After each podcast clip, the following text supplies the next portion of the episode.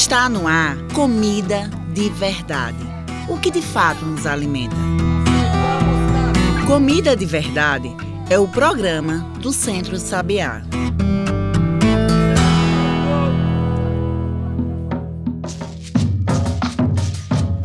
Olá a todos e todas que nos ouvem agora na Rádio Universitária Paulo Freire e plataformas digitais. Eu sou João Lucas, comunicador do Centro Sabiá, e está começando agora o programa Comida de Verdade, o que de fato nos alimenta. Essa semana aqui no Comida de Verdade, a gente vem falar de alimentação, acesso à comida e também racismo. Você sabia que o racismo atinge a população preta no mundo além de socialmente? Pois é. E além do racismo explícito, ele é estruturado em nossa sociedade. Afeta a vida social, o trabalho, a renda e sim, a alimentação. Será que o racismo dá fome?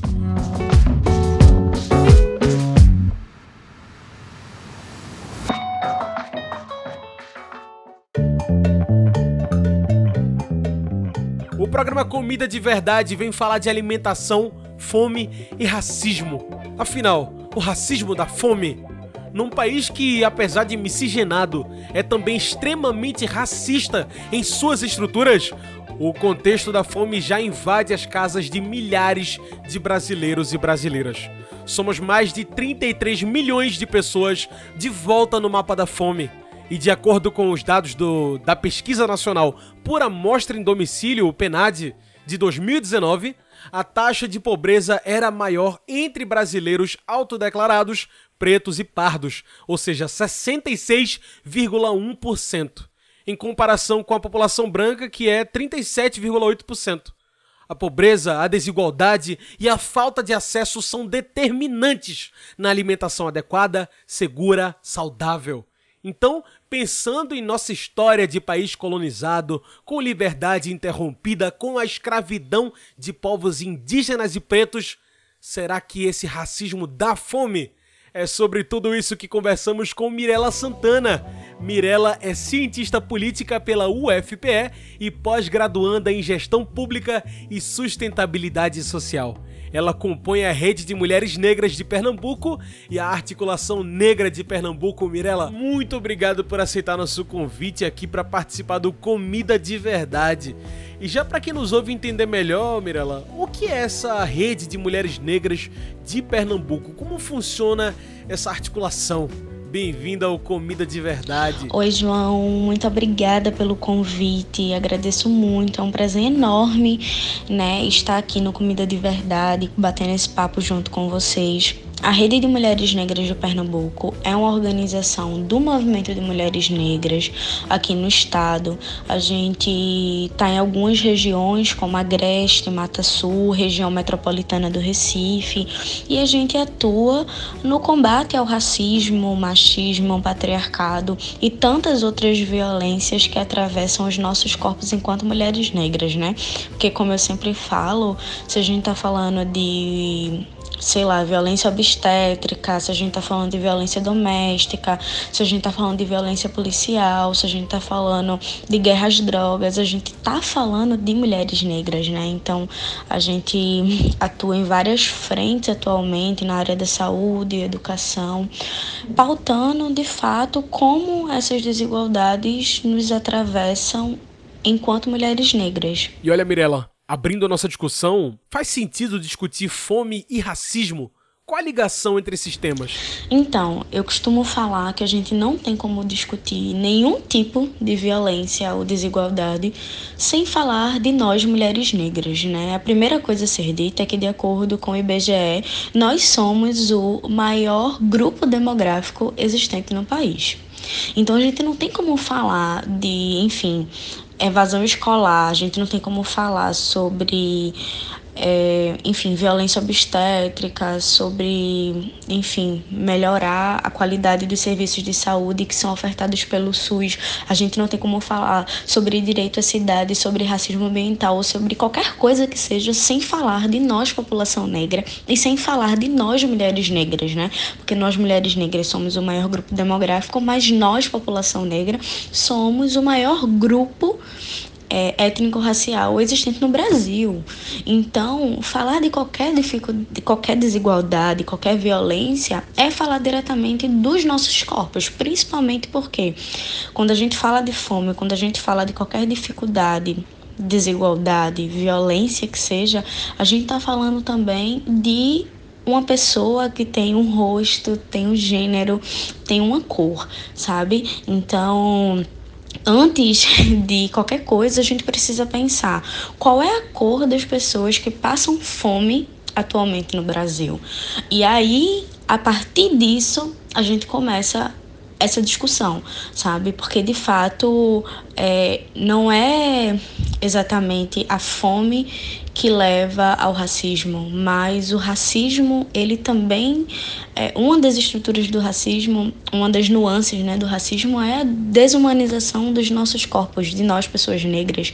Então a gente não tem como falar de, de racismo sem falar também de fome, sabe? E para todo mundo que está nos ouvindo, você pode explicar a diferença da fome? Qual a diferença da fome e da insegurança alimentar? Então, quando a gente está falando de uma pessoa que passa fome, né? Quando a gente está falando de fome, a gente está falando literalmente de uma pessoa que não tem o que comer. Não é uma pessoa que come de forma fracionada ou ao longo do dia, né? Ou uma pessoa que está em situação de insegurança alimentar, que é o que eu vou explicar logo mais. É uma pessoa que de fato não tem o que comer. E quando a gente fala de uma pessoa que está em insegurança, insegurança alimentar, né? ou nutricional, a gente está falando de uma pessoa que não tem acesso regular e permanente a uma alimentação, a comida de qualidade, né? E em quantidade suficiente para terminar o seu dia, porque todos nós precisamos de uma determinada quantidade de comida para ter energia para terminar o dia, para ter qualidade de vida, conseguir fazer as nossas atividades cotidianamente. E aí a gente tem três níveis, né? De acordo com o IBGE, de insegurança alimentar. A gente tem o nível leve, o nível, o nível moderado e o nível grave. E aí, quando a gente está falando de pessoas que estão nesse nível grave, é porque elas estão muito perto ou quase experienciando a fome, né? E aí, um grande exemplo de uma pessoa em insegurança alimentar e aí, quando você quer ver alguém em insegurança alimentar, é só você olhar ou ir em qualquer periferia na cidade do Recife, no estado de Pernambuco, ou em qualquer lugar do Brasil, sabe? Que são pessoas que muitas vezes não estão passando fome, mas muitas vezes só tem, sei lá, cuscuz com salsichinha para comer de manhã e, enfim, eu adoro, mas a gente sabe, por exemplo, que salsichinha não é uma coisa saudável, não é uma coisa que a gente deve estar comendo sempre, sabe? E aí na hora do almoço essa pessoa tá comendo miojo e no jantar ela vai estar tá comendo, sei lá, pão com mortadela. Então é uma pessoa que tem o que comer, mas ela come cotidianamente coisas que têm um baixíssimo é, valor nutricional, né? Então ela tem o que comer, mas ainda assim aquilo dali não é suficiente para que ela tenha uma vida boa, de qualidade, seja uma pessoa saudável e possa fazer suas atividades plenamente ao longo do dia. Ela pode até fazer, mas a gente sabe que muitas vezes os danos de, enfim, da nossa alimentação, né, cotidiana, ela não vem a curto prazo, ela vem muito mais a longo prazo, né? E essa é uma realidade majoritariamente todas as periferias. E eu falo de mim, né? Porque por muito tempo na minha vida essa foi a minha realidade de alimentação diária. E não estou falando de uma coisa de uma semana, um mês, mas de anos, sabe? Era isso que eu tinha para comer. A gente não passava fome, mas era isso que a gente tinha para comer. E olha esses dados: a fome em 2022 atingiu 65% dos lares da população negra no Brasil. São dados do Inquérito Nacional sobre Insegurança Alimentar da Rede Pensan. Mirela, por que isso acontece? Por que são as populações negras as primeiras a sofrer com as consequências da fome, da insegurança alimentar? Desde o período colonial, a gente não teve nenhum, nenhum momento né, que a gente pudesse debater, rediscutir, ou nenhuma oportunidade de mudança de fato dessa estrutura racista e colonial que a gente vive até hoje no Estado brasileiro, né? E aí a gente está falando diretamente de concentração de terras, renda e riqueza que sempre esteve na mão e no bolso de pessoas brancas majoritariamente nesse país.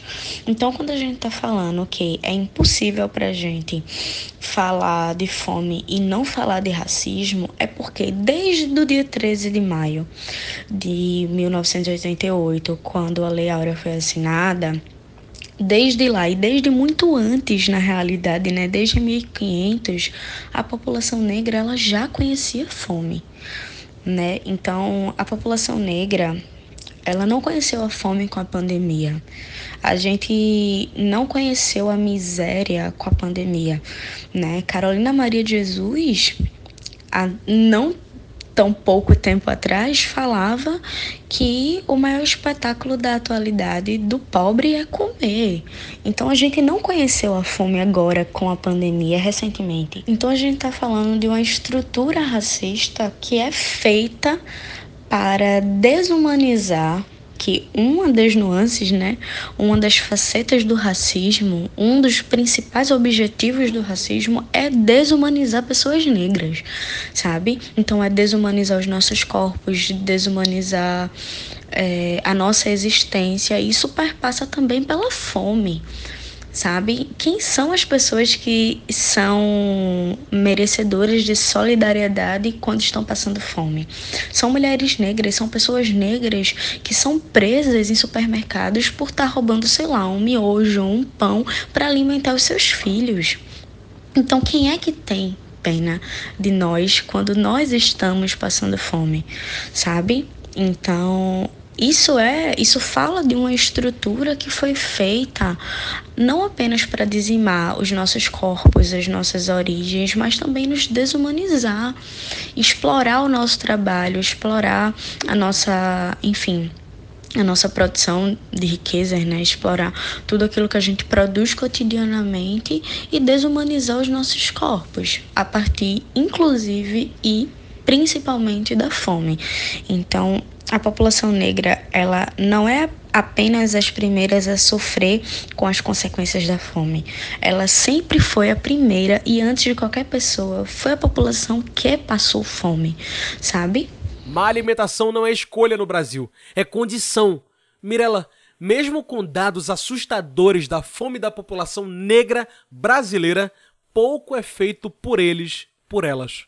Pouco é feito por nós. A quem interessa um projeto de fome em nosso país? A população negra sempre conheceu a fome, né? Como eu já falei, enfatizei bastante. Então, desde o período colonial até Carolina Maria de Jesus, até os dias atuais, a gente sempre conheceu a fome.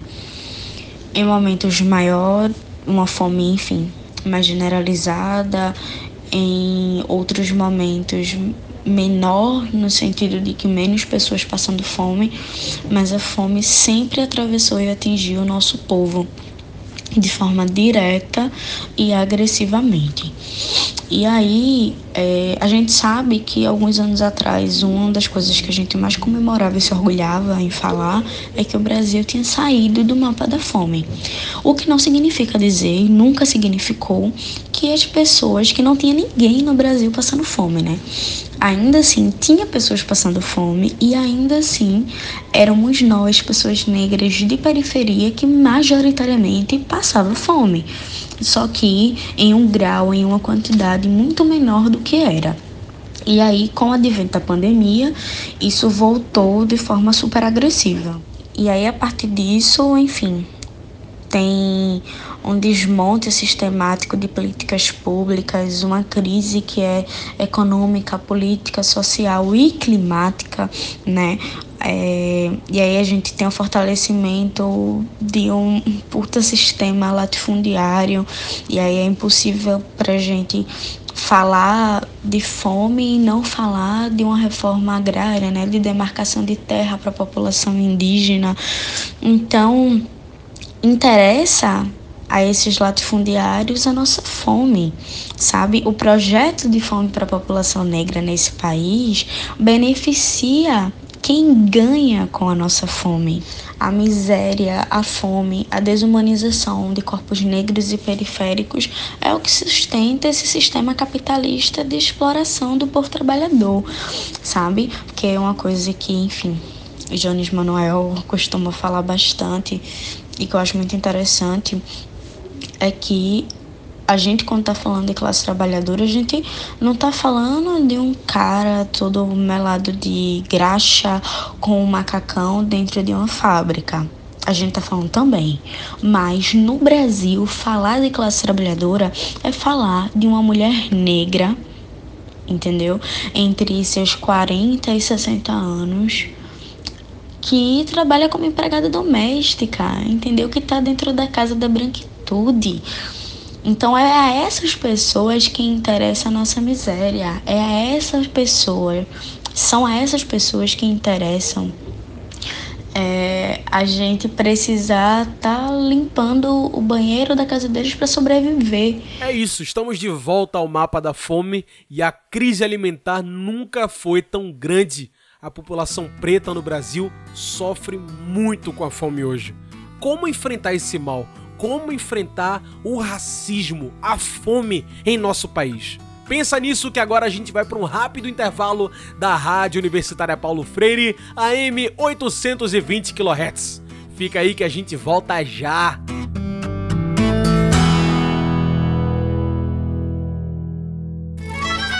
Já parou para pensar quantas sacolas plásticas você acumula em cada feira? Depois de usadas, elas continuam por aí, poluindo e contaminando os solos e as águas. As feiras agroecológicas convidam você a fazer parte da campanha Minha Feira, Minha Sacola, Nosso Planeta. Lembre-se sempre de levar sacolas retornáveis para a feira. Além de consumir alimentos agroecológicos, precisamos reduzir a produção de lixo plástico. Minha Feira, Minha Sacola, Nosso Planeta. Uma campanha do Centro Sabiá e da Rede Espaço Agroecológico.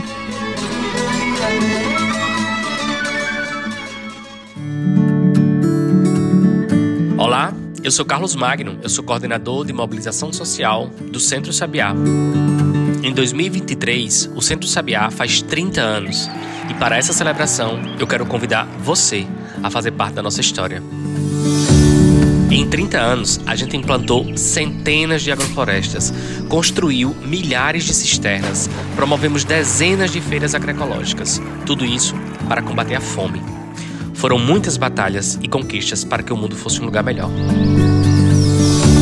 Mas olha, a gente ainda tem muitos desafios.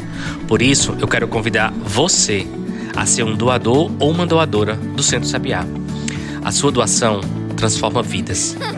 Vem com a gente, vem com o Sabiá, doe e transforme vidas. Acesse www.centrosabia.org.br. Centro Sabiá, há 30 anos, transformando vidas.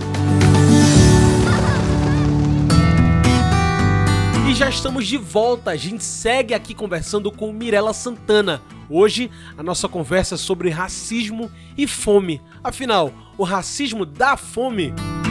Mirela, a gente está aqui falando sobre como o racismo dá fome, o não acesso à água de qualidade, perda de terras dos povos quilombolas, avanço do agronegócio.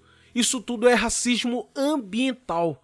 Você pode explicar melhor o que é esse racismo ambiental e como isso afeta a alimentação do povo preto? Para responder essa pergunta, é importante voltar a uma coisa que eu falei logo no início dessa conversa. Né, que é é impossível falar sobre qualquer violência, sobre qualquer desigualdade, sobre crise, sobre qualquer coisa que seja que nos atinge enquanto povo e até mesmo individualmente dentro desse país chamado Brasil sem falar de racismo. E aí, quando a gente está falando de racismo ambiental, é, um dos maiores exemplos que eu posso trazer aqui foi o desastre ambiental que aconteceu em maio do ano passado, em 2022, aqui no estado de Pernambuco. Sabe quem foram majoritariamente as pessoas infectadas por doenças transmitidas, enfim, pela água, por conta do lixo, poluição, canais e etc. quem foram as pessoas que mais foram infectadas? Quem são as pessoas que moram dentro das periferias, que não têm acesso à água, mas quando chove, são as pessoas que perdem tudo, que precisam colocar, enfim, sua geladeira, fogão em cima de tijolos e tantas outras coisas para não perder tudo. E muitas vezes não é suficiente, porque a água, o nível da água sobe tanto que a pessoa não tem como, enfim, garantir nada além da própria vida, sabe? Então falar de racismo ambiental é falar de como essa crise climática e ambiental atinge nós, pessoas negras. E aí tudo isso falar também sobre acesso a saneamento básico, é, falar sobre água encanada e tratada, sabe? é falar sobre coisas básicas, que por exemplo, você pode estar, tá, você pode ter dinheiro, né, para comprar, sei lá, umas frutinhas mas você vai lavar essas frutinhas com a água que vem, sei lá, do esgotamento sanitário do bairro, sabe? Então, quando a gente tá falando de insegurança alimentar e quando a gente tá falando de fome, a gente também tá falando desse tipo de acesso que o racismo ambiental não nos dá, sabe? E é, é importante a gente ver isso como uma coisa sistêmica. As coisas não estão desligadas, elas estão o tempo inteiro conectadas. Então, quando a gente está falando de educação, por exemplo, como é que a gente vai garantir que uma pessoa, uma criança, ela estude, ela consiga, sei lá, é, passar e tirar boas notas se ela não tem comida dentro de casa, se ela não tem acesso à água, se ela precisa tomar banho com água suja que veio, sei lá, do rio, que na realidade é, desova de, do esgotamento sanitário daquela determinada comunidade, sabe? Inclusive a CONAC, Coordenação Nacional de Comunidades Quilombolas, aponta que a falta de acesso às políticas de proteção das terras tira a autonomia produtiva do povo preto. Não dá para produzir sem terra. O IBGE, em 2022, mostrou que dos quase 6 mil quilombos brasileiros, só quatro são titulados. Por que é tão difícil garantir políticas de reparação? Por que é tão difícil garantir terras para dar autonomia ao povo preto, Mirella? Porque uma das principais bases do sistema capitalista é o racismo, sabe? Então, é, as pessoas, enfim, a bancada do agronegócio não vai se dispor para demarcar terra para a população indígena e quilombola, a fazer uma reforma agrária, porque isso significa que eles vão perder dinheiro. Entende? Parar de explorar os nossos corpos e as nossas terras significa parar de ganhar com a desumanização desses corpos. Então, por isso que é tão difícil, porque ninguém está disposto a, a, a perder dinheiro, sabe? Porque somos nós a mão de obra barata que garante a subsistência desses negócios, sabe? Dessas grandes fortunas, dessas grandes riquezas. Somos nós que produzimos isso. Então não interessa, não é interessante para eles que a gente tenha vida digna e acesso, né, as, a terra, trabalho, comida, moradia e tantas outras coisas. E temos saída para essa fome da população preta brasileira? Como que a gente começa a democratizar a alimentação no Brasil? A Marcha das Mulheres Negras de 2015 construiu um documento que eu costumo falar que é um projeto para o Estado brasileiro, sabe?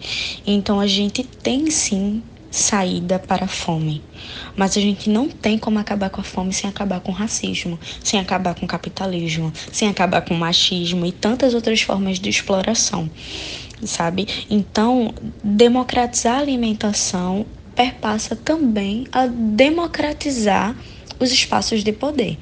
Então, a gente não tem como falar de fome sem falar da política institucional sem falar de quem é que está com a caneta na mão dizendo quem é que vai comer quem é que vai passar fome, entende? Porque quando Jair Messias Bolsonaro, ex-presidente do Brasil, não queria pagar um auxílio emergencial de 600 reais, queria que fosse 300 reais, ele estava falando explicitamente quem é que ia passar fome durante a pandemia, quem é que ia morrer. E morrer não apenas pela Covid, mas morrer de fome, morrer sem acesso à água, sabe? Então, democratizar a alimentação perpassa também a democratizar o acesso à, à política institucional, perpassa a caneta que decide as coisas, como diz a deputada Dani Portela, é, está nas nossas mãos para que a gente possa decidir. Não tem como falar de fome, de miséria, se não for por nós, entende? E aí, como diz Carolina Maria de Jesus, o Brasil ele só consegue avançar quando ele for governado por uma pessoa que já passou fome. E essa pessoa tem o rosto de uma mulher negra, sabe? Comer bem é privilégio. Num país que convive com a fome, combater o racismo é combater a fome? Com toda certeza né? Porque, enfim, falar de uma política de combate à fome, falar de uma política de combate ao racismo e promoção da igualdade racial nesse país não é falar apenas a partir de uma perspectiva de renda, né? De que as pessoas estão passando fome apenas e somente porque não têm dinheiro para comprar comida. Existem muitas outras coisas que estão relacionadas a isso. A gente tem que falar sobre a concentração de terras, a gente tem que falar sobre orçamento público, porque a gente não tem como construir política pública sem falar de orçamento público, sabe? A gente não tem como falar de acesso a alimentação saudável, sem falar dos pequenos produtores aqui no interior do estado de Pernambuco, porque as pessoas que estão produzindo a comida não são as pessoas que estão comendo dela. Então, falar de uma política de combate à fome é falar também de uma política de combate ao racismo, mas a gente tem que ser muito programático quando a gente fala disso, sabe? A gente tem que falar a partir de uma perspectiva de que a gente não pode estar tá devaneando e apenas discutindo, a gente tem que ser propositivo, sabe? A gente tem que dizer o que a gente quer, e a gente quer comer, a gente quer política pública, a gente quer coisas que de fato não dê apenas um resultado imediato, que é essa discussão sobre renda, de que você, enfim, só tá passando fome porque não tem dinheiro para comer, e aí você dá dinheiro para essas pessoas comerem, mas resolve o problema de forma paliativa. A gente precisa pensar numa, numa política de combate à fome que seja a curto, médio e longo prazo. Muito bem. Como estamos chegando ao fim do Comida de Verdade, trago a perguntinha de sempre aqui para fechar a conversa com a mente alimentada. Perguntinha que vocês sabem, faço para todo mundo que passa aqui. Bora lá? Mirala Santana, o que de fato nos alimenta? Essa pergunta ela me lembrou a uma coisa que Sara Marques de Caranguejo Tabaiares falou em uma atividade que aconteceu na Ilha de Deus em 2021, né? E aí ela disse que quando as pessoas estavam batendo panela, pedindo fora Bolsonaro, né? Que foi, enfim, panelaço, que é uma coisa que acontecia muito durante a pandemia. Ela ficava muito irritada porque ela não sabia o que ia colocar na panela para os filhos dela comer no outro dia, né? E aí, quando a gente tá falando de fome e racismo, o que mata de fato a nossa fome, o que de fato nos alimenta é comida, sabe? Eu poderia ser, enfim, devanear e falar de esperança, de acreditar e de muita luta e de tanta coisa que a gente já faz cotidianamente e a gente faz muito, sabe? Porque a gente tem Aniele Franco, como ministra da Igualdade Racial, a gente tem Margarete Menezes. Como ministra da Cultura, a gente tem Silvio Almeida. Como ministro de Direitos Humanos, não foi de graça sabe? Não é porque o presidente ele é bonzinho e ele de fato queria colocar essas pessoas como nos ministérios, sabe? Mas foi porque a gente, enquanto movimento negro, não apenas no estado de Pernambuco, mas em todo o país, lutou e continua lutando para que a gente possa de fato ocupar esses espaços e falar a partir das nossas narrativas, sabe?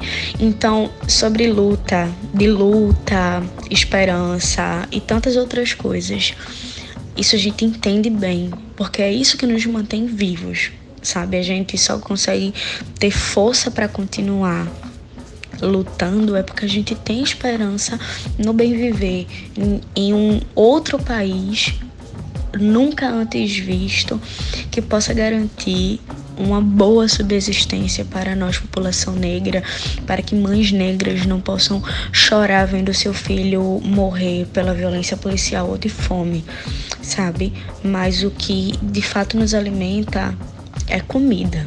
É disso que a gente precisa agora, sabe? A gente precisa comer. Pra ontem, assim.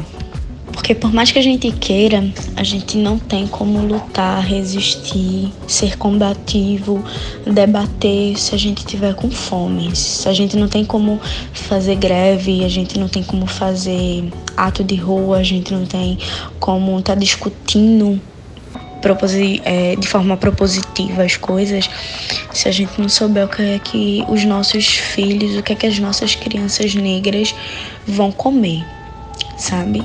Então, antes de qualquer coisa, o que nos alimenta é a comida, sabe? E aí, enfim, é o sonho de um país em que a gente possa, de fato, enquanto população negra, não ter a fome como única realidade. É isso, Mirela. Muito obrigado pela sua participação. Gente, hoje eu conversei com Mirela Santana. Ela é cientista política pela UFPE e pós-graduanda em gestão pública e sustentabilidade social. Ela acompanha a rede de mulheres negras de Pernambuco e a articulação negra de Pernambuco pessoal, chegamos ao fim de mais um Comida de Verdade, o que de fato nos alimenta. Comida de Verdade é um programa da chamada pública da Rádio Universitária Paulo Freire, AM 820 kHz. Para seguir acompanhando esse e outros trabalhos do Centro Sabiá, procura por a gente nas redes sociais, no Instagram, Twitter, Facebook, procure por Centro Sabiá. Esse programa é uma produção do Núcleo de Comunicação do Centro Sabiá, com locução e trabalhos técnicos meus, João Lucas. Tchau, pessoal, e até o próximo Comida de Verdade. A gente se encontra na semana que vem. Você ouviu Comida de Verdade, o que de fato nos alimenta. Comida de Verdade é o programa do Centro Sabiá.